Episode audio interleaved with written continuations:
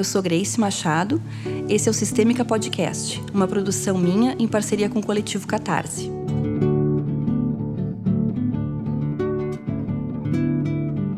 No episódio de hoje, a gente vai falar em linhas gerais o que é constelação familiar.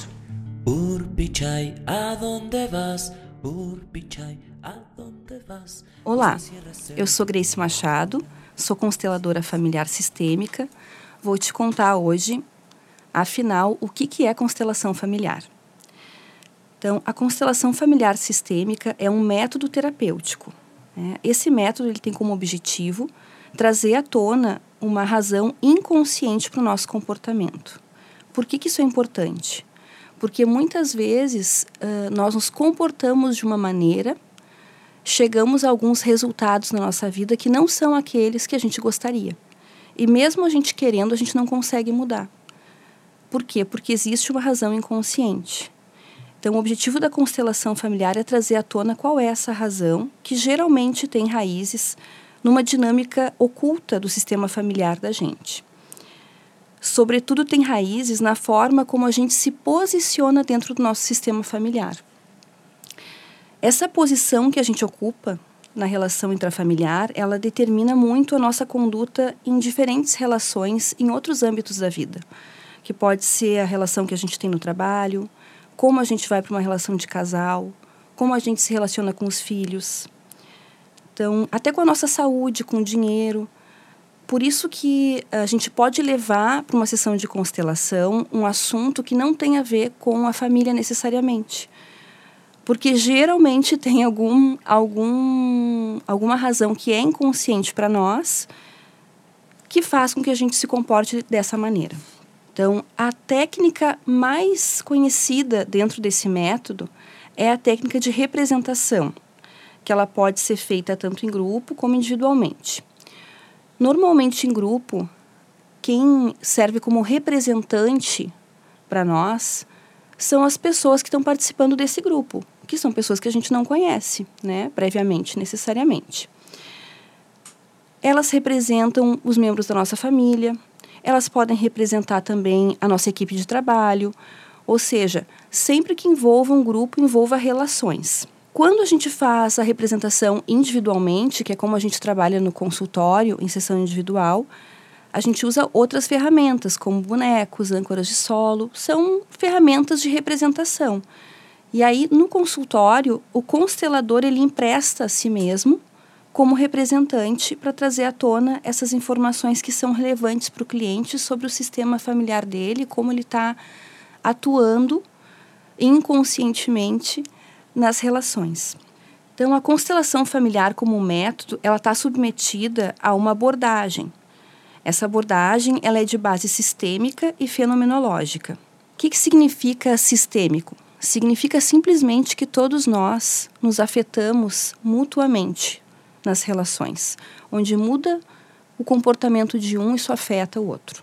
E o que, que significa fenomenológico? A fenomenologia ela é um método de apreensão da realidade e ela pressupõe que haja uma não intenção proposital, um não julgamento.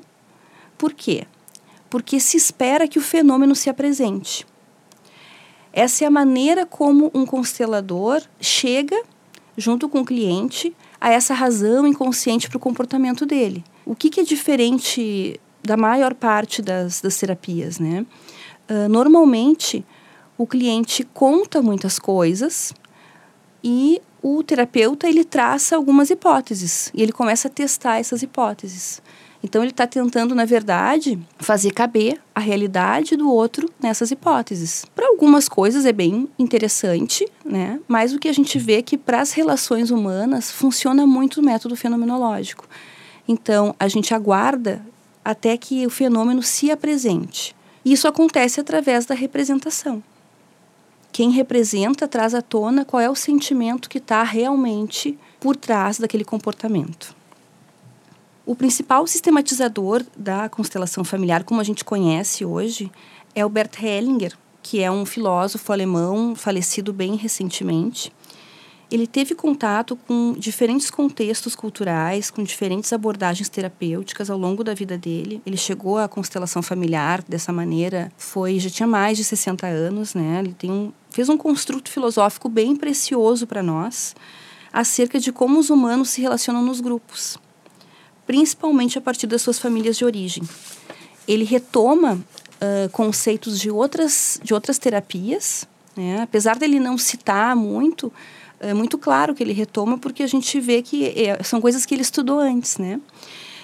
Por exemplo, a importância dos conteúdos inconscientes ancestrais no nosso comportamento. Isso é algo que já estava lá no Jung, né?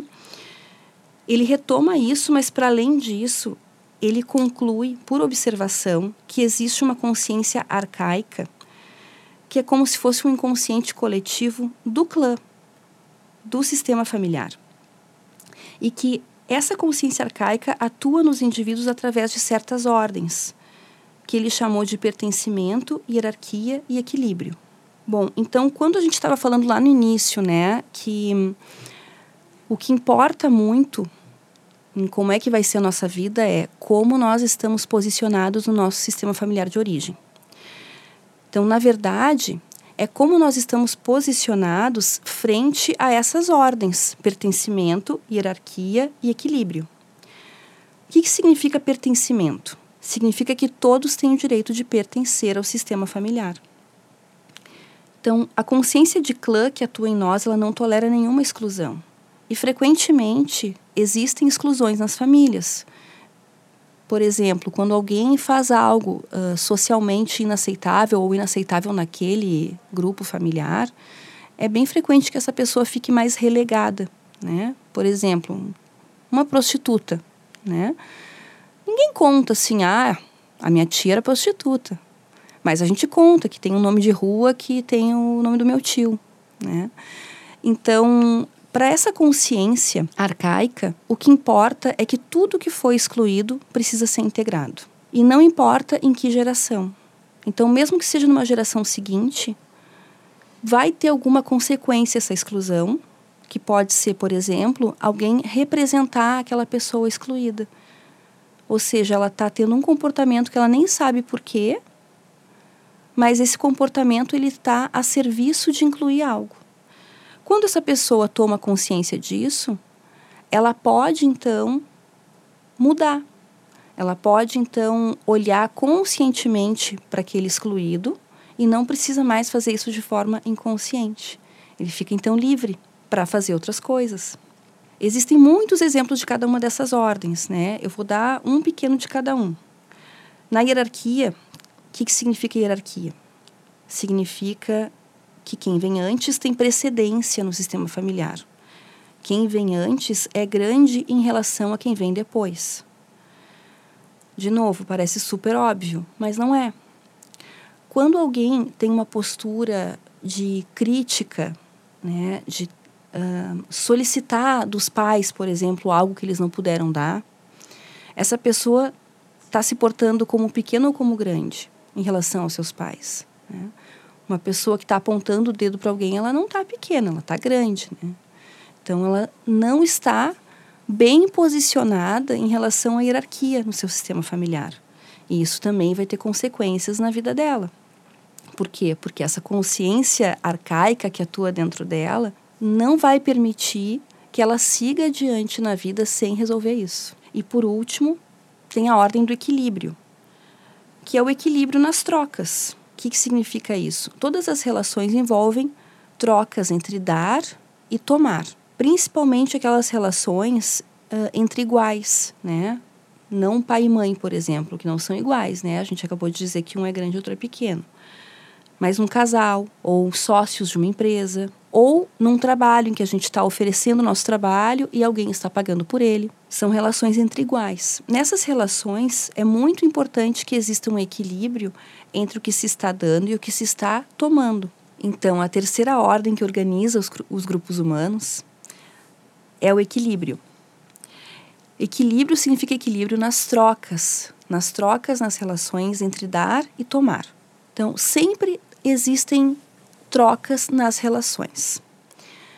Quando não existe equilíbrio nessas trocas, provavelmente vai ter uma relação disfuncional.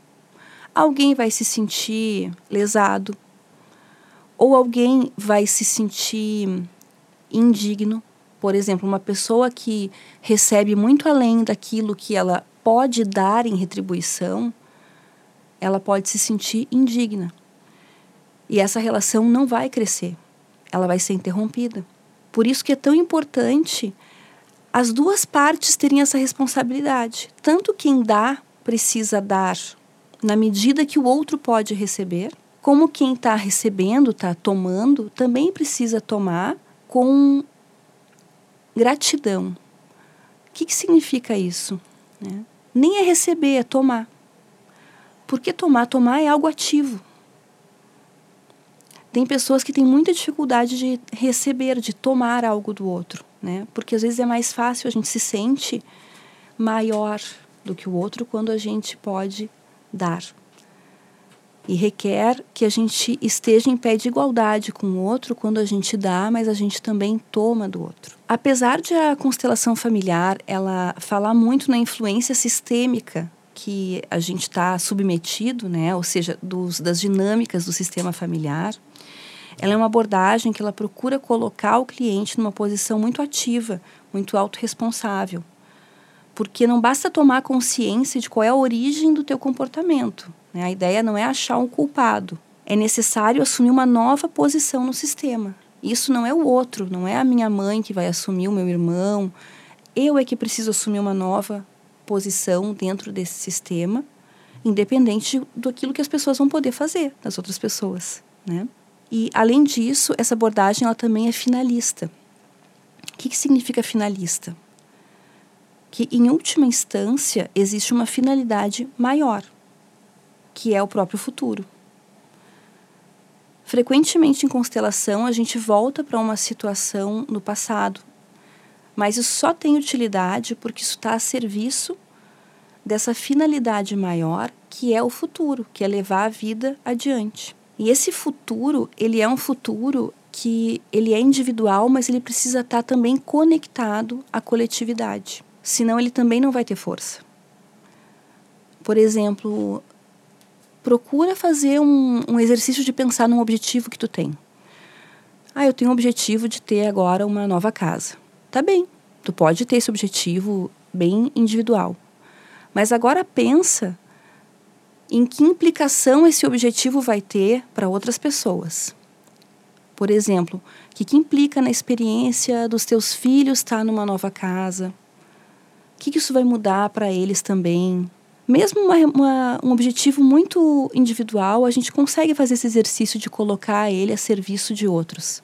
E percebe agora como tem muito mais força esse objetivo. Essa meta tem muito mais força quando conectada a outros. Bueno, a ideia aqui era passar algumas linhas gerais do que é constelação familiar para quem ainda não conhece, também para quem conhece já e está interessado em ouvir outras falas sobre constelação. Eu fico à disposição de vocês no consultório, fico à disposição por e-mail e WhatsApp também. Se quiserem me mandar alguma pergunta, pedir uma informação, eu vou procurar responder por aqui acho que uma boa maneira de produzir um conteúdo que seja útil para vocês, né? que seja a partir daquilo que vocês desejam saber. Se quiserem conhecer a minha página também, conhecer um pouquinho mais de mim, do meu trabalho, o meu currículo, tá tudo na descrição. Por hoje eu fico por aqui. Um abraço. Tchau, tchau.